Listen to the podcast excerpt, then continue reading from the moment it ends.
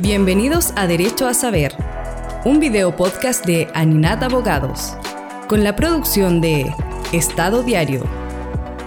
En esta segunda temporada conversaremos de la intersección entre derecho, innovación y tecnología, con la conducción de Alejandro Alaluf, destacados profesionales de Aninat Abogados y grandes invitados.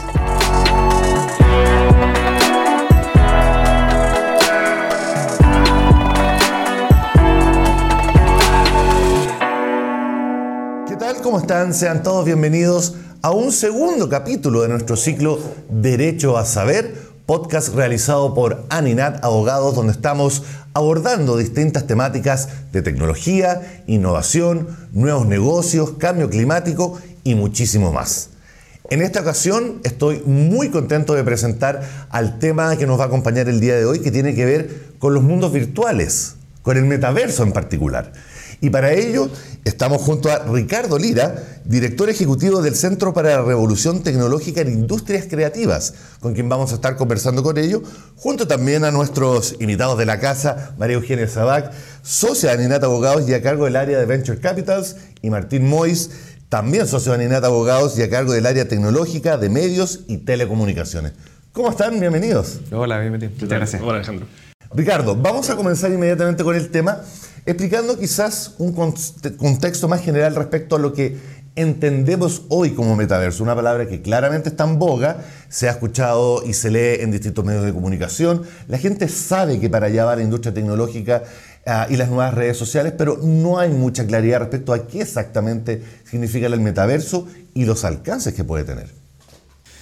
Eh, bueno, efectivamente está súper en boga, es un término que, no, se logra comprender todavía porque efectivamente está entrando en la, comprensión de las personas porque puede llegar a ser complejo, pero llegado el punto de, apertura eh, se, hace, se hace sencillo. Hay que imaginarlo como un mundo paralelo, una suerte de, universo, universo, alternativo. En este caso, un, universo al cual nosotros podemos entrar, acceder y salir, hoy, hoy día. De manera eh, virtual. De manera virtual, exactamente. Un mundo que está construido de manera digital, el cual tiene una espacialidad, tiene un tiempo particular y tiene una forma de construirse, un, lugar donde uno puede recorrer, puede hacer actividades dentro, puede eh, generar negocios, puede generar entretenimiento, puede generar conversaciones, relaciones humanas, etc.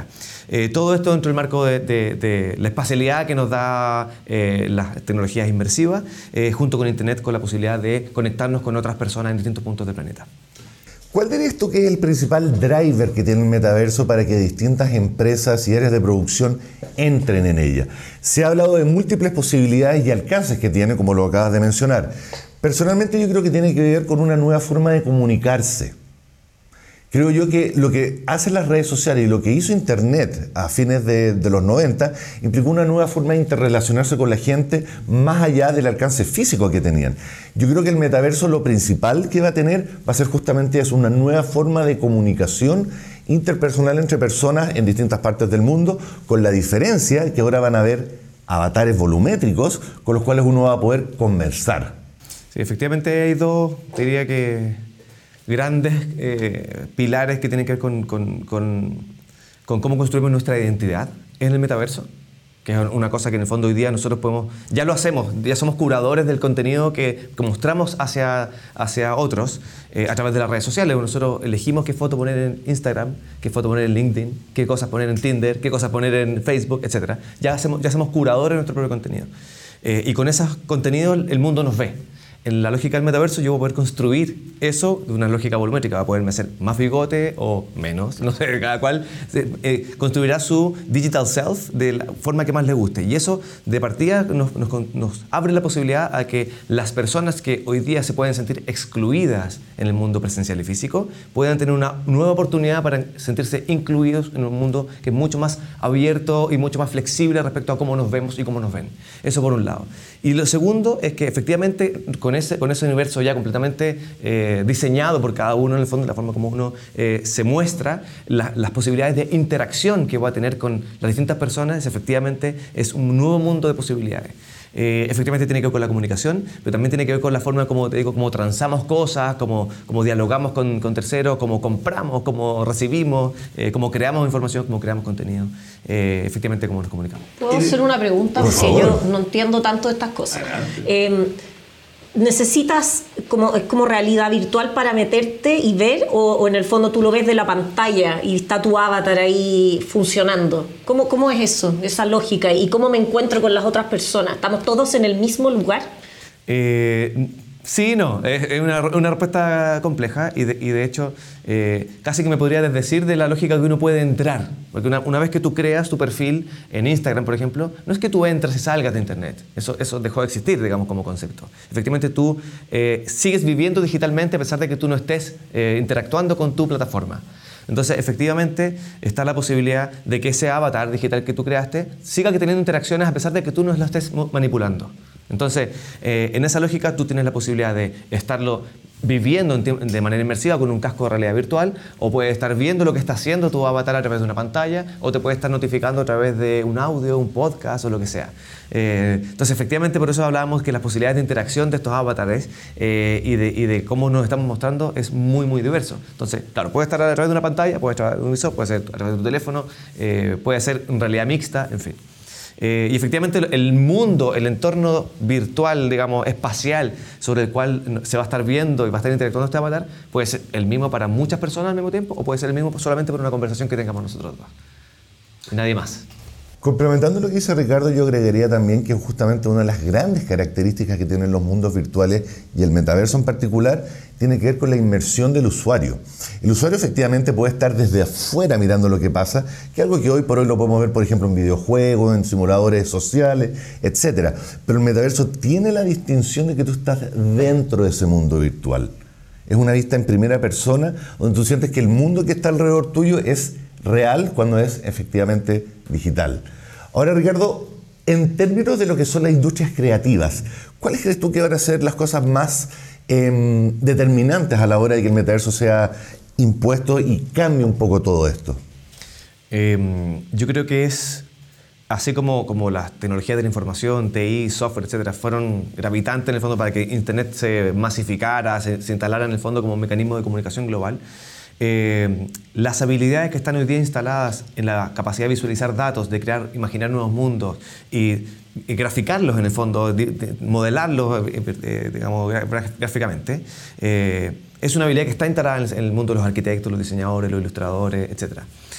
los músicos, o sea, es un mundo que, que, ha construido esa habilidad, la, ha cultivado y, la, y ha desarrollado productos en torno a eso.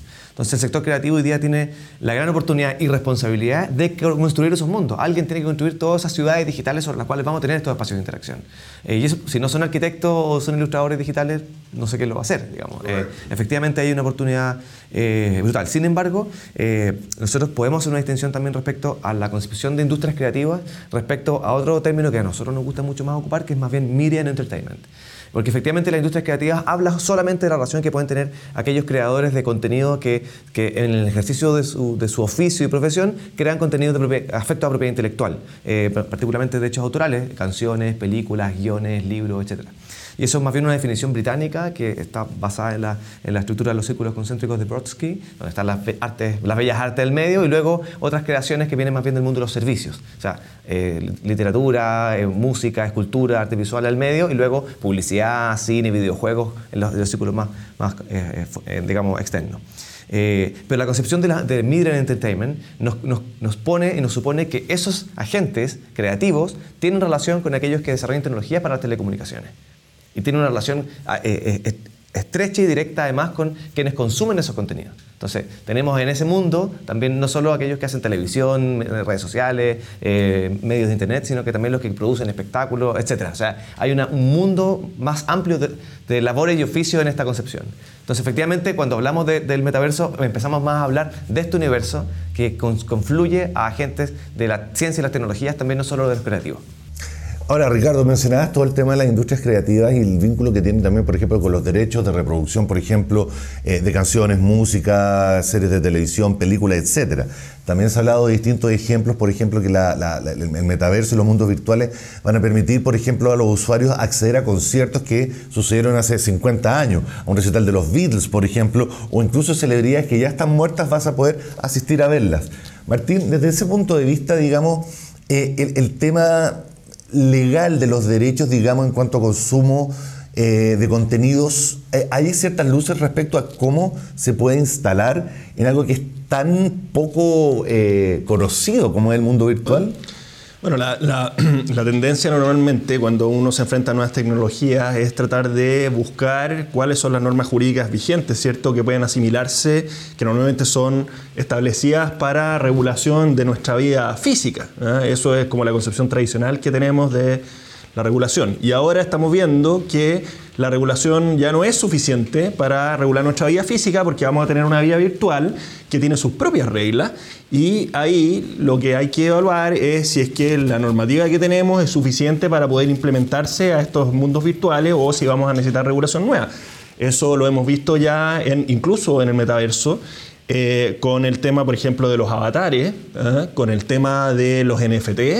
Eh, que eh, ha habido mucha confusión respecto de cómo tiene que operar esto creando como una especie como de campo nuevo, ¿cierto? Eh, me acuerdo de casos de, por ejemplo, de demandas que ya han habido eh, en contra de empresas desarrolladoras de, por ejemplo, productos para el metaverso, porque están utilizando la apariencia física o incluso marcas comerciales de eh, negocios o marcas tradicionales que existen en el mundo real. ¿ah? Casos, casos, por ejemplo, eh, súper como notorio es el caso de las zapatillas. ¿Ah? Hay creadores virtuales que lo que hicieron es ponerse a hacer desarrollos de, por ejemplo, de zapatillas, marca Nike, para dar un ejemplo en el metaverso y Nike dijo, pero, pero ¿cómo? Lo que usted está haciendo está haciendo un uso no autorizado de mi marca comercial y Nike, eh, digamos, pienso yo sabiamente, en vez de dedicarse a demandar a esta gente, lo que hizo fue lo que yo tengo que hacer es anticiparme nomás y yo tengo que hacerme cargo de subir todos mis productos al metaverso, cosa que además eso me permite poder defender mis activos con mayor fortaleza, porque nadie puede alegar en el fondo que acá, había un vacío, ¿cierto? Y como la ley de la selva, el que entra primero se queda con todo. ¿ah? Acá yo creo que hay algo como uno podría hacer una, un símil como lo que pasó en su momento con los nombres de dominio en Internet, ¿ah? en que tuvo que hacerse todo una, tuvo que tomarse toda una decisión respecto de si se le daba preferencia a las empresas que ya tenían marcas comerciales en el mundo real, ¿cierto? De poder tener una preferencia para poder registrar nombres de dominio que tuvieran su marca comercial y así evitar de que esos nombres de dominio fueran capturados por terceros y después estas empresas o titulares fueran chantajeados, ¿cierto? Para poder entregarle esos nombres de dominio a eh, quienes tienen un mejor derecho, en este caso. ¿ah? Eh, claro, y, de hecho existe una regulación internacional al respecto y es un sistema que ha funcionado bastante bien, entonces eh, uno siempre tiene como la idea de que cuando aparecen estas nuevas tecnologías como que hay que partir de cero. ¿ah? Y yo diría que la realidad está bastante alejada de esa idea. en términos generales hemos podido implementar bastante bien nuevas tecnologías en base a regulación que no estaba destinada originalmente para esas nuevas tecnologías con, digamos, variado éxito. ¿ah? Hay mucha gente que todavía discute, por ejemplo, si es que el software debería ser objeto de protección eh, bajo derechos de autor. Claro.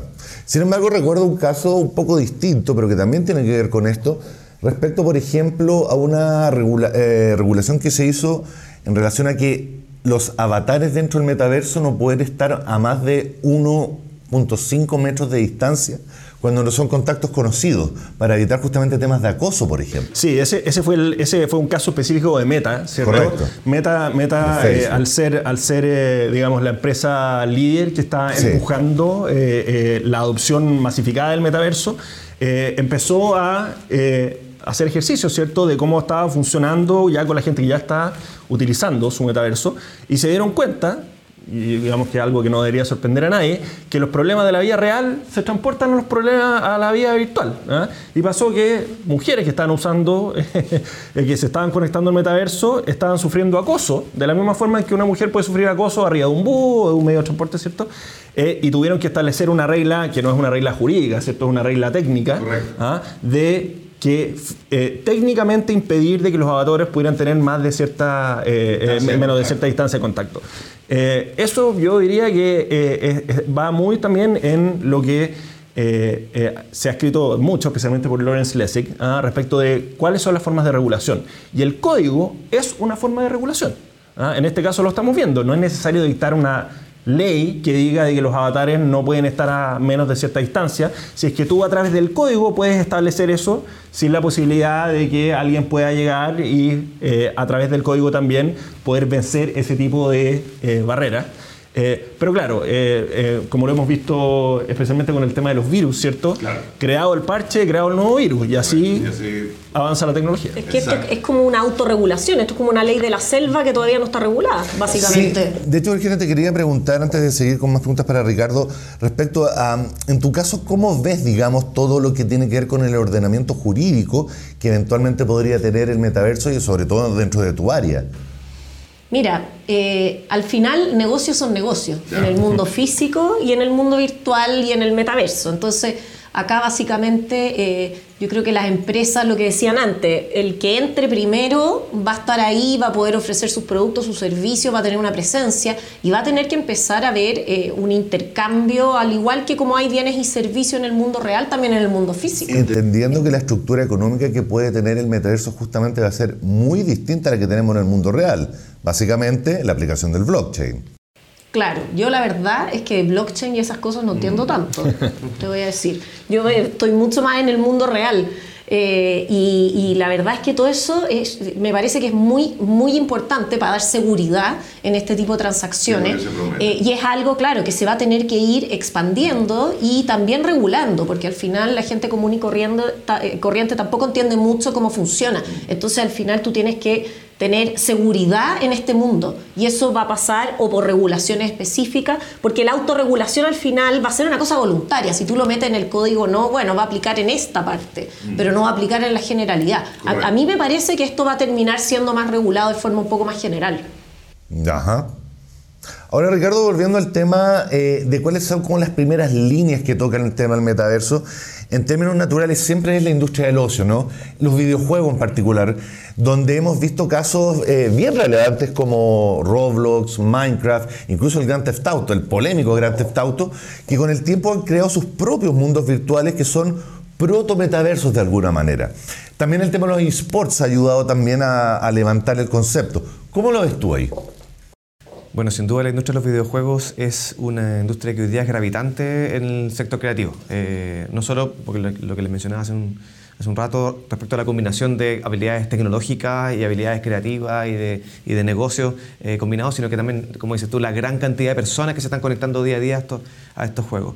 Eh, y eso ha acelerado tecnológicamente un, par de, elementos que son bien, bien eh, relevantes. Primero, lo que tiene que ver con el cómputo gráfico remoto. Efectivamente, para que muchas personas se conecten en línea y haya una, una capacidad de, de, visualizar lo que todo el mundo está viendo y que se pueden ver todos al mismo tiempo, requiere una capacidad de cómputo gráfico que está conectada a través de Internet y una, y una digamos, descompresión de, esa, de, esa, de ese cómputo gráfico para que pueda ser visto en cada una de las consolas en tiempo real.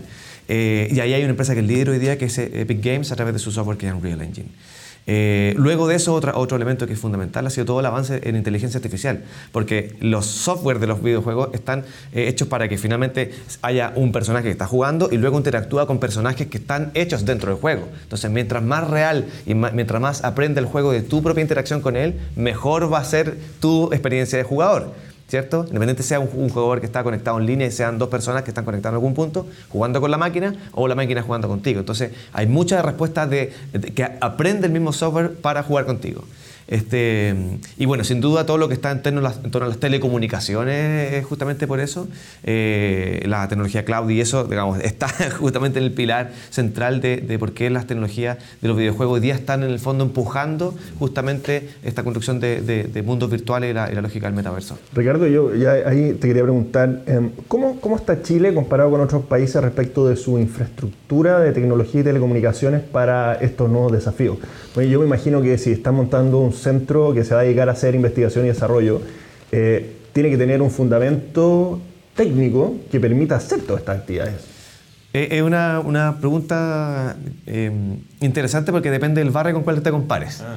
Eh, si nos comparamos efectivamente con Argentina, Brasil, Perú, Bolivia, no sé qué, nuestros vecinos más cercanos, eh, estamos muy bien posicionados. Hay una, digamos, una tecnología 5G que está avanzando muy rápidamente y hay licitación en el fondo respecto a eso. Está, digamos, estamos muy bien respecto a la penetración de smartphones. Eh, eh, digamos, eso, eso en términos de, acceso a tecnología, estamos muy, muy, muy, muy bien. Además, también eso ha permitido que haya una alfabetización digital muy avanzada en Chile respecto a otros países. Pero en el fondo, al meterte el metaverso, meterte la, la tecnología de Internet, se está metiendo una aldea global.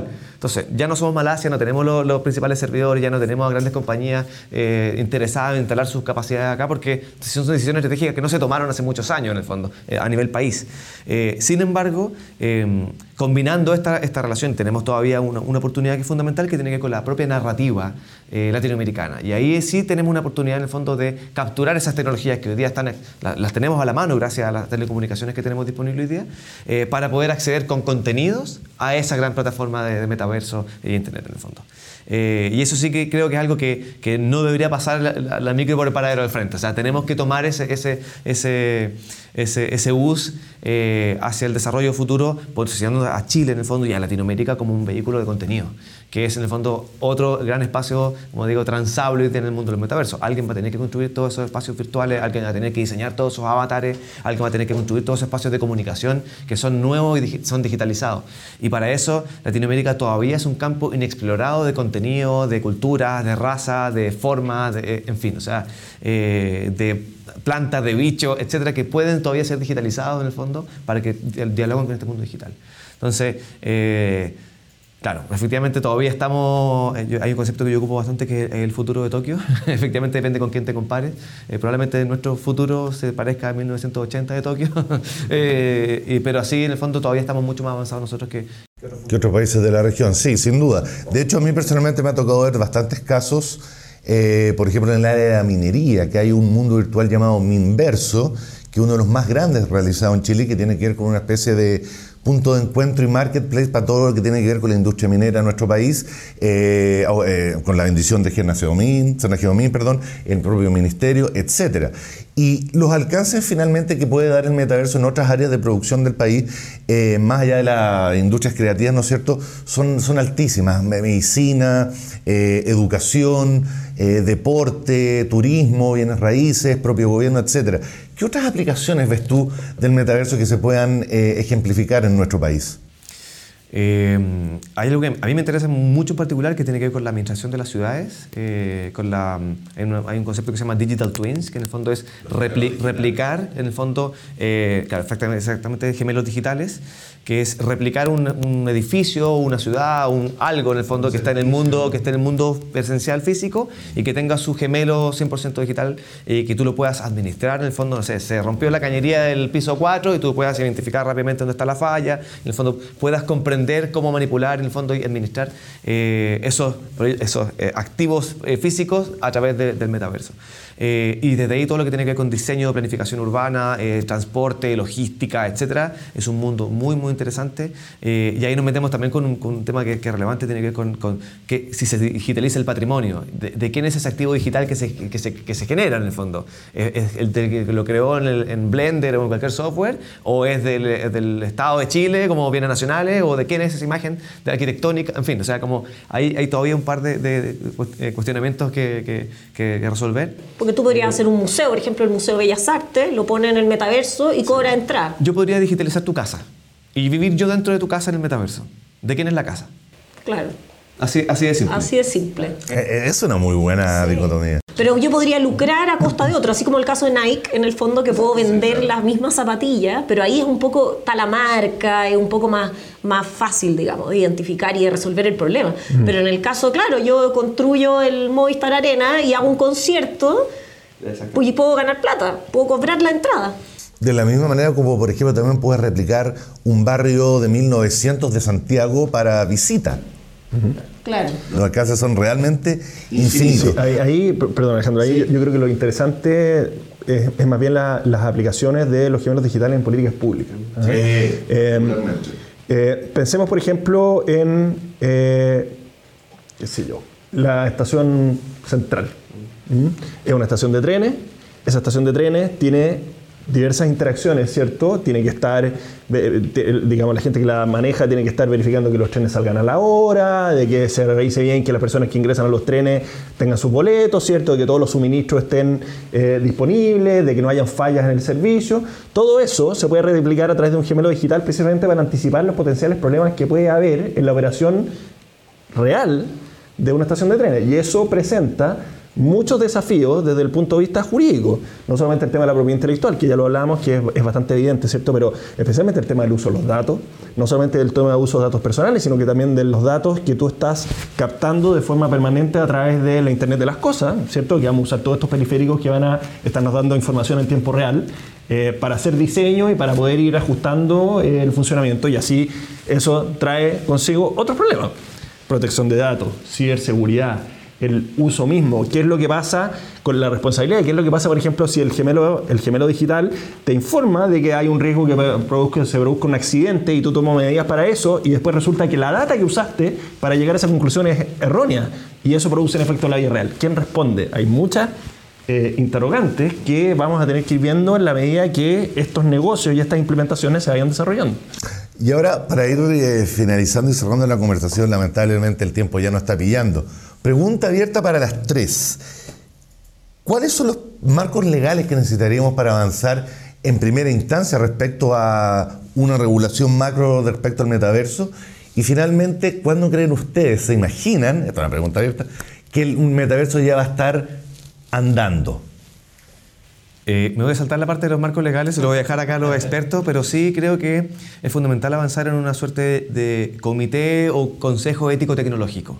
Porque efectivamente hay eh, lo que hablamos de los acosos, lo que hablamos de suplantación de identidad potencial al, momento de tú crear tu propia identidad y no tener ninguna relación con tu vida real presencial. Creo que es clave también eh, preguntarnos cuáles son los efectos en la salud de las personas, incluso pasar mucho tiempo dentro de esto, si le hace bien a los niños o a los grandes, o puede servir para curar enfermedades, incluso la propia adicción a la tecnología. Eh, entonces, todas esas preguntas que tienen que un marco más bien ético tecnológico, es clave empezar a, tenerlas. Los, los, marcos regulatorios se los dejo, se los dejo a ustedes. Eh, y respecto a cuándo, ya está, ya estamos. O sea, súbanse. O sea, como o te subes a la micro o pasó por el paralelo del frente, porque de verdad esta es una revolución disruptiva, tecnológica, donde nos guste más o nos guste menos. Hace 4.000 años la gente no sabía escribir, hoy día todo el mundo sabe escribir como una, algo que todo el mundo sabe, estamos alfabetizados. Eh, hace 20 años Internet era otra cosa lo que hoy día todo el mundo tiene Internet acceso. En fin, eh, lo mismo va a pasar con el metaverso. Eh, de aquí a 10 años más va a estar todo el mundo conectado, todas las empresas conectadas, todas las personas van a tener su gemelo digital, van a poder administrar sus casas, eh, sus activos, eh, sus negocios, sus relaciones, etcétera, a través del metaverso. Claro, porque convencer a un negocio tradicional, a una empresa tradicional que tiene que ir al metaverso, instalarse en el metaverso, no es tan fácil. de partida de, de, entender lo que es el metaverso hasta decir, ok, le veo una visión de negocio, una potencialidad y me meto ahí. Un poco lo que pasó con Internet. Y con las pymes. Claro. Exactamente. Desde, desde, el punto de vista de la regulación, yo diría que eh, si, si, finalmente el metaverso lo vamos a tener que regular como una cosa propia, eh, es un poco eh, prematuro poder afirmarlo, ¿cierto? Porque básicamente eh, hay que ver cómo esto va adaptándose en los distintos países. Eh, pero sí hay temas regulatorios que son, digamos, urgentes, diría yo en línea con lo que está diciendo Ricardo, de que el metaverso ya es una realidad.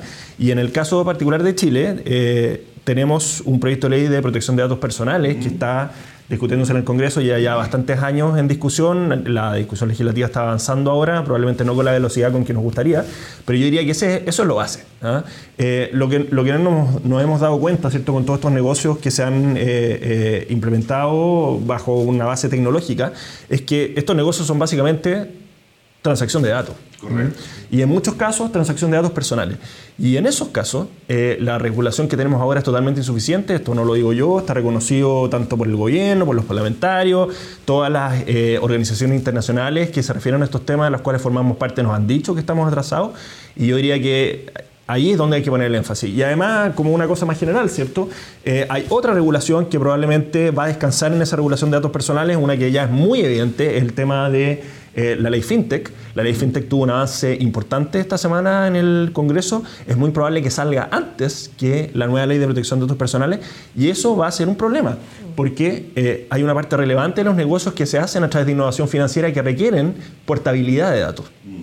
Y la portabilidad de datos en nuestra ley vigente no está regulada. En cambio, en el proyecto de ley hay todo una regulación de portabilidad de datos, hay un derecho a portabilidad de datos, es uno de los temas que se está discutiendo ahora en el Congreso y por lo tanto el mensaje sería, ¿cierto?, más allá de que obviamente hay otras eh, áreas del derecho que van a ser afectadas por estas nuevas tecnologías, la, todo eso va a descansar en que todas estas nuevas tecnologías utilizan datos personales y eso es lo primero que hay que atender. Es que en la medida, el, perdón, en la medida que no- tú no tienes seguridad como usuario, que estás protegido, exacto. entonces no, no, no te va a incorporar, claro. Pero estamos todos de acuerdo finalmente de que el metaverso y los alcances que va a tener para los distintos sectores productivos de un país van a ser las tecnologías más disruptivas que vamos a ver desde que Internet llegó a nuestras vidas. Estamos todos de acuerdo con eso, ¿no es cierto? No Ahora estoy, ahora estoy de acuerdo. Muy bien. Ricardo, te quiero dar las gracias por haber participado en nuestro segundo episodio de nuestro podcast Derecho a Saber, director ejecutivo del Centro para la Revolución Tecnológica en Industrias Creativas. Muchas gracias, nos ha dado unos insights muy interesantes para masticar. A Martín, por supuesto, eh, socio de Aninat Abogados y dedicado al área tecnológica de medios y telecomunicaciones, y por supuesto a María Eugenia Sabag, también socia de Aninat Abogados y a cargo del área de Venture Capital. Muchas gracias a los tres, pero particularmente a ti, Ricardo, por eh, haber participado en este capítulo en particular. Y nosotros, por supuesto, nos volveremos a ver en un siguiente capítulo de nuestro podcast Derecho a Saber. Que estén muy bien, tengan una excelente jornada y nos vemos.